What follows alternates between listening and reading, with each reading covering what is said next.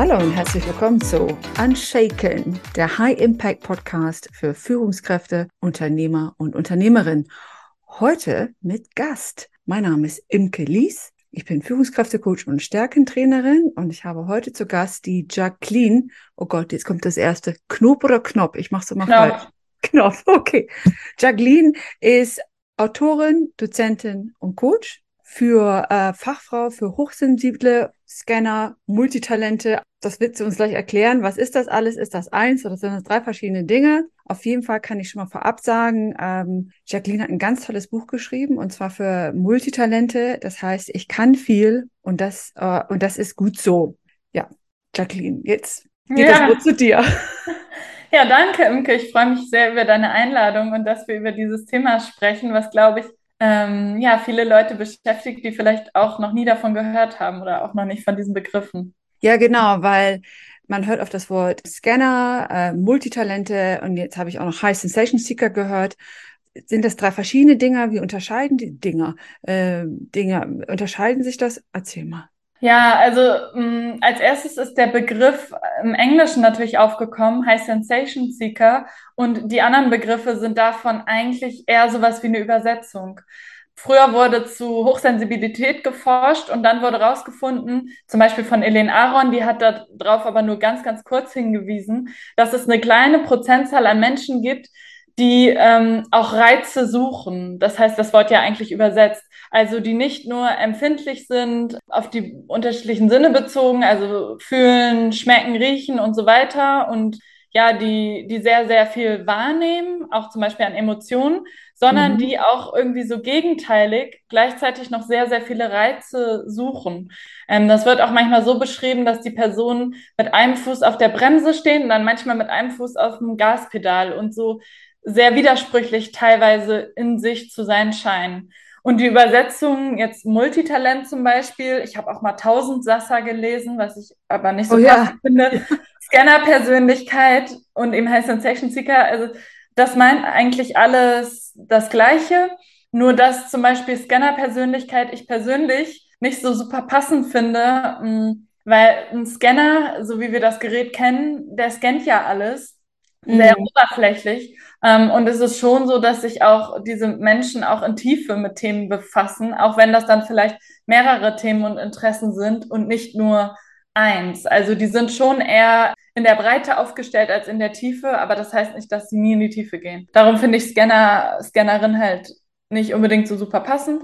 Und Multitalent, Multitalente mag ich auch sehr. Ich lese jetzt auch manchmal wieder Multipreneur oder Multipreneurin. Aber wenn man Multitalent ist, muss das ja nicht unbedingt bedeuten, dass man auch ein Multipreneur ist. Preneur, Multipreneur kommt von Intrapreneur, denke ich mal, ne? Also so, so Selbstständigkeit, sich, sich genau. Unternehmertum. Ja, habe ich, verstehe ich auch so. Ja. Mhm, mhm. Wahrscheinlich ein Multipreneur heißt, ne, dass man mit Vielfältigkeit, ne, Vielfältigkeit. So jetzt Scanner, genau, habe ich so verstanden, so ein bisschen hört sich oberflächlicher an, meint es aber gar mhm. nicht, sondern eher viel interessiert, ne? So hatte ich das jetzt verstanden. Ja. Und High Sensation, äh, die Sensation steht dahinter. Sind das Leute, die so ein bisschen nach einem Adrenalinkick immer suchen? Also sind das auch Leute, die leicht verbrennen?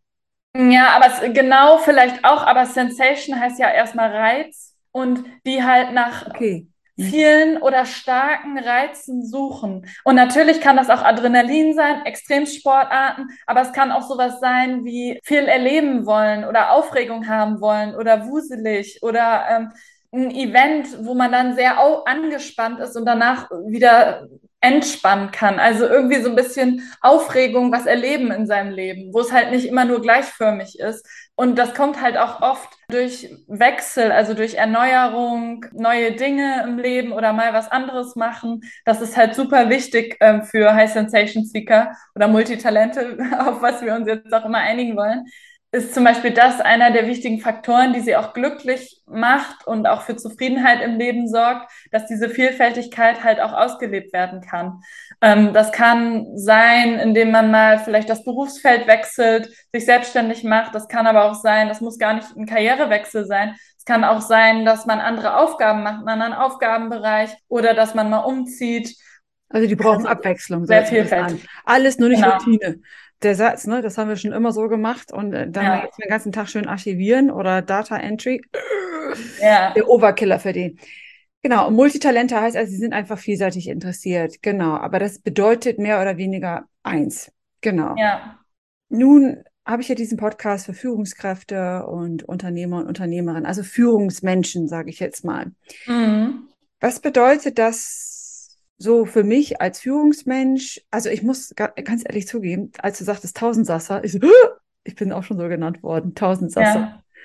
Äh, das ist eher so ein süddeutscher Ausdruck, glaube ich, und ich als Norddeutsche kannte den nicht. Ich sagen, du bist auch eine Tausendsasser da wäre für mich mal jetzt eine persönliche Frage. Was hat das mit dir zu tun? Also wieso, wie bist du dazu gekommen, dir dieses Feld so zu erschließen? Ähm, ja, das hatte natürlich auch viel mit mir selbst zu tun, weil ich gemerkt habe, dass es darüber richtig wenig Literatur gibt.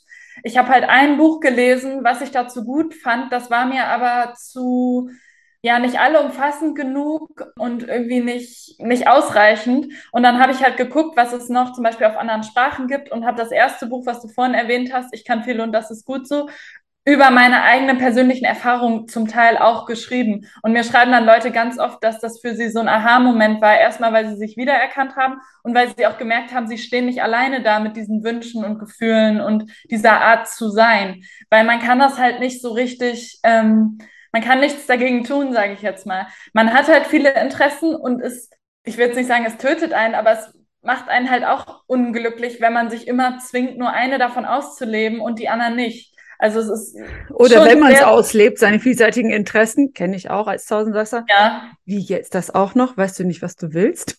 Genau und genau mit solchen Sprüchen zu leben oder das auch zu rechtfertigen in Bewerbungsgesprächen. Ähm, oder eben auch zu schauen, wie, ja, was man dann überhaupt will, weil wenn man so viele Interessen hat, sind manchmal Leute auch wirklich ein bisschen, wie man heutzutage sagen würde, lost, also verloren und wissen gar nicht, wo sie damit hin sollen, was sie machen sollen und fühlen sich dann manchmal einfach nur irgendwie unzufrieden oder unglücklich oder so. Das kann auch mal sein. Also genau und mhm. aus eigenem Interesse habe ich dann ja angefangen dazu zu recherchieren und das Buch, was ich jetzt gerade übersetze und dann als Co-Autorin auf Deutsch rausgeben werde, habe ich dann irgendwann durch Zufall entdeckt über Instagram. Das ist im Selbstverlag erschienen von einer, ähm, die ist auch Coach und Trainerin äh, aus den Niederlanden. Und zufällig kann ich fließend Niederländisch, weil ich ja auch tausend Interessen habe. Zufällig. tausend Wasser. und äh, habe mich dann mit ihr zusammengetan und jetzt machen wir daraus ein gemeinsames Projekt, dass wir es zusammen auch auf Deutsch rausgeben, weil sie auch zum Beispiel eine Studie, also eine Umfrage mit ganz vielen Menschen gemacht hat und sehr viel mehr Material noch hat zu diesem Thema. Also super. Ja. Also da kommt das zweite Buch, noch ein dickeres und jetzt zusammen mit jemand und mit Studien noch fundiert. Das erste, sagtest du, ist eher äh, auf eigene Erfahrung viel basiert und Beobachtung und natürlich auch Research.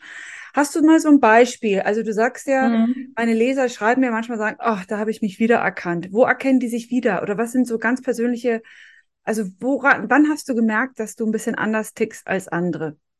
Ich merke das manchmal bei Projekten, zum Beispiel auch beruflich oder auch in der Freizeit, dass ich dann irgendetwas anfange und irgendwann merke, ah, das ist es nicht. Der Grund, warum ich das angefangen habe oder warum ich das lernen oder machen wollte, ist gar nicht unbedingt das Endziel, sondern der Weg dahin. Und dann bin ich damit schon zufrieden und möchte halt nicht mehr bis zum Ende weitermachen, sondern für mich einen Abschluss finden, so dass ich damit quasi glücklich bin, um das Projekt irgendwie abschließen zu können. Beruflich ist das natürlich nicht immer nur möglich und es gibt auch Projekte, da geht es mir wirklich um das Endziel, aber ähm, diese Personen fühlen sich meistens angesprochen, wenn man sagt, hast du tausend verschiedene Hobbys, die du angefangen hast oder ausprobiert hast und dann doch nicht weitergemacht hast, also, dass man so sehr leidenschaftlich für etwas ist und dann da voll drin aufgeht, enthusiastisch und manchmal auch ein bisschen zu schnell vielleicht und dann später merkt, ach, ich weiß gar nicht, ja, ob ich das jetzt unbedingt weitermachen möchte.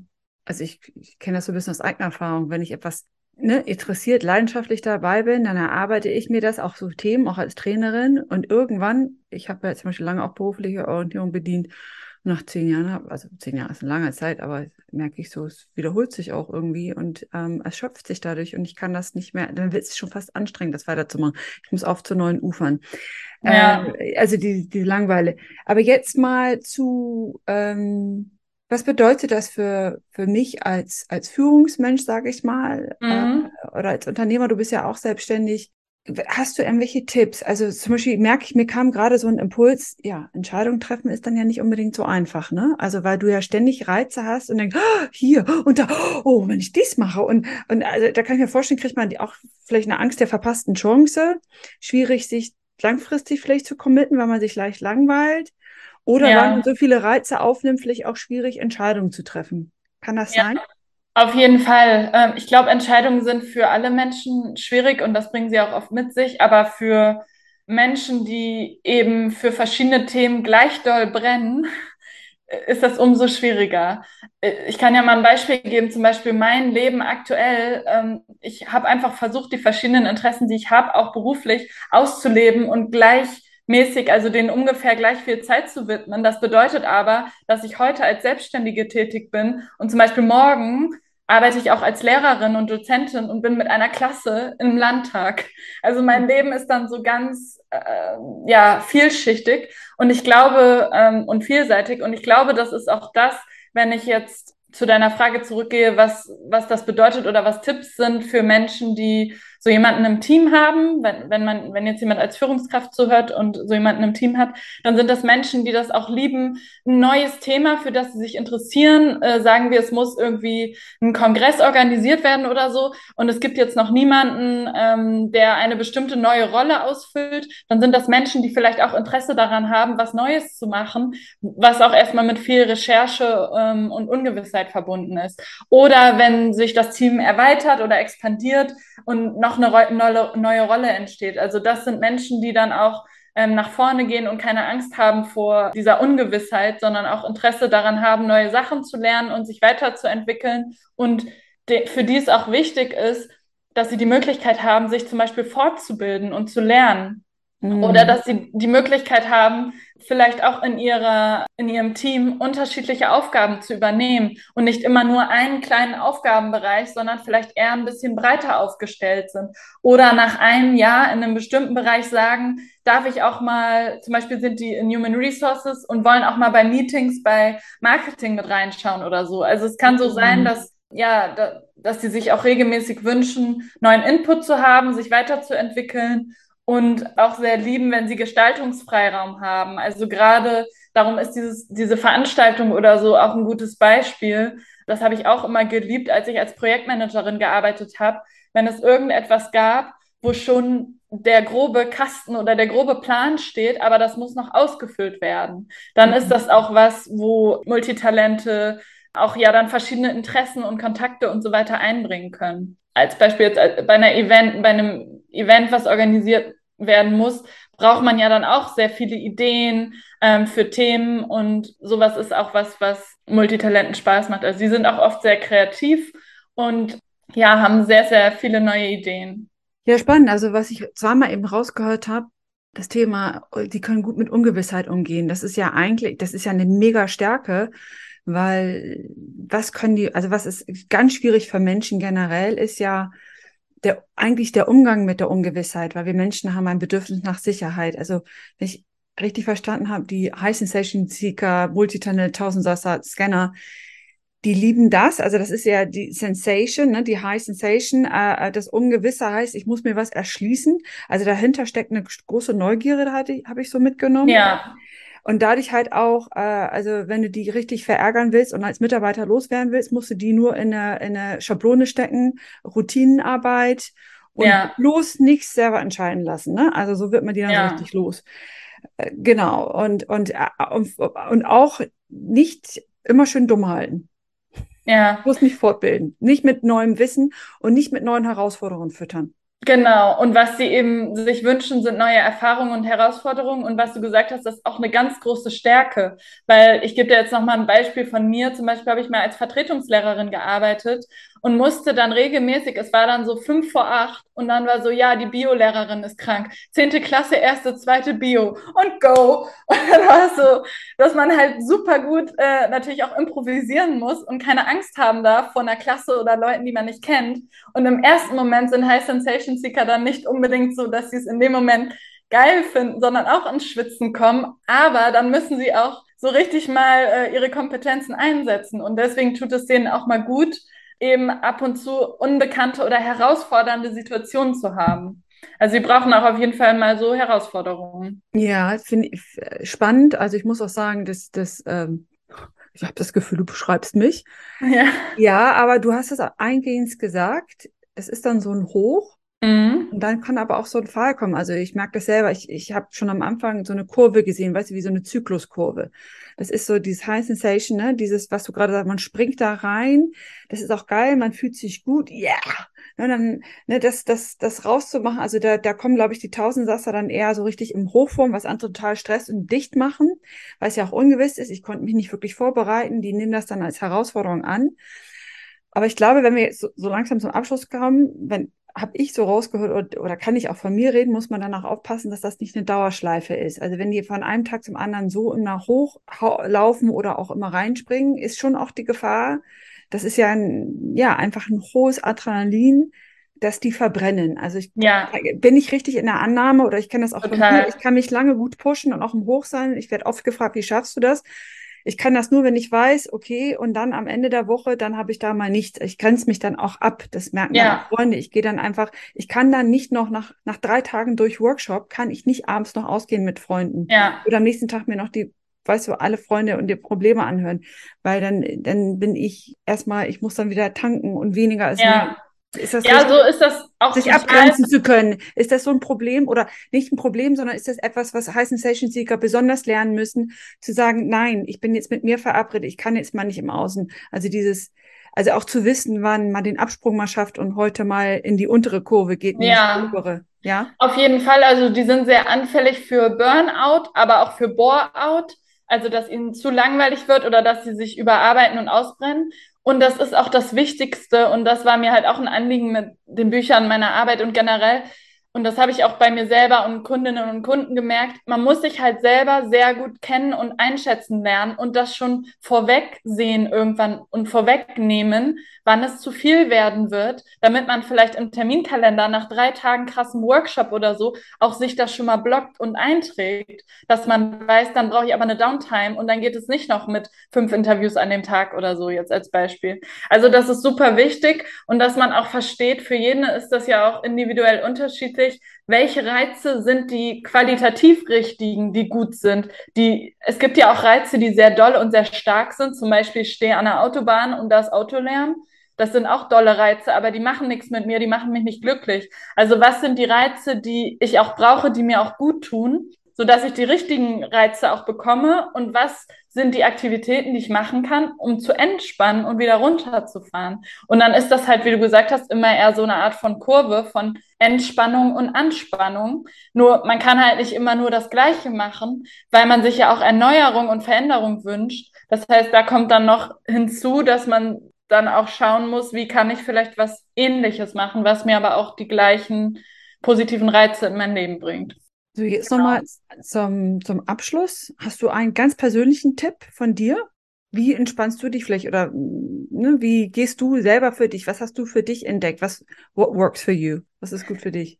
Ich glaube, für viele da, die ähm, hochsensiblen Multitalente auch eben hochsensibel sind, funktioniert das sehr gut, Zeit alleine oder mit einer Person zu verbringen, Zeit in der Natur, spazieren zu gehen oder auch mit Tieren. Das ist, das sagen super viele. Was sagst du? Jetzt, ich habe Ja, ist bei mir auch so. Das ist bei dir auch so. Super. Ja. Ähm, dein Buch, das neue Buch mit der Co-Autorin, wann kommt das raus? Gibt es schon einen Titel? Mm, nee, einen Titel gibt's noch nicht, ähm, aber, aber es geht auf jeden Fall um High Sensation Seeker. Ich schätze mal vielleicht Anfang nächsten Jahres. Wir sind gerade dabei, jetzt demnächst wird das Inspektorat und Korrektorat gehen. Also es ist noch so ein bisschen in the making und ja, ich freue mich auf jeden Fall schon. Aber ich berichte dort auf meiner Website, auf meinen Kanälen überall drüber. Wer sich jetzt dafür interessiert, kann da gerne vorbeischauen und dann berichte ich, wenn es verfügbar ist. Genau, und in den Shownotes von diesem Podcast ne, st stellen wir alles rein, wo wir dich finden. Eine Jacqueline Knopp. Vielen Mhm. Dank. Dich gibt's, kann ich so schon sagen, auf Instagram, LinkedIn, äh, Webseite. Natürlich machst du Coachings, Trainings, wenn du nicht als gerade als Lehrerin arbeitest. Ja, Super. Vielen Dank. Und wer noch mehr, wer sie sehen will, schaut mal rein in dem äh, High Impact Unshaken Vlog. Mhm. Vielen lieben. Dank, äh, Imke, für das Interview. Ich danke. Super. Bis zum nächsten Mal. Auf Wiederhören. Bald. Imke und Jacqueline.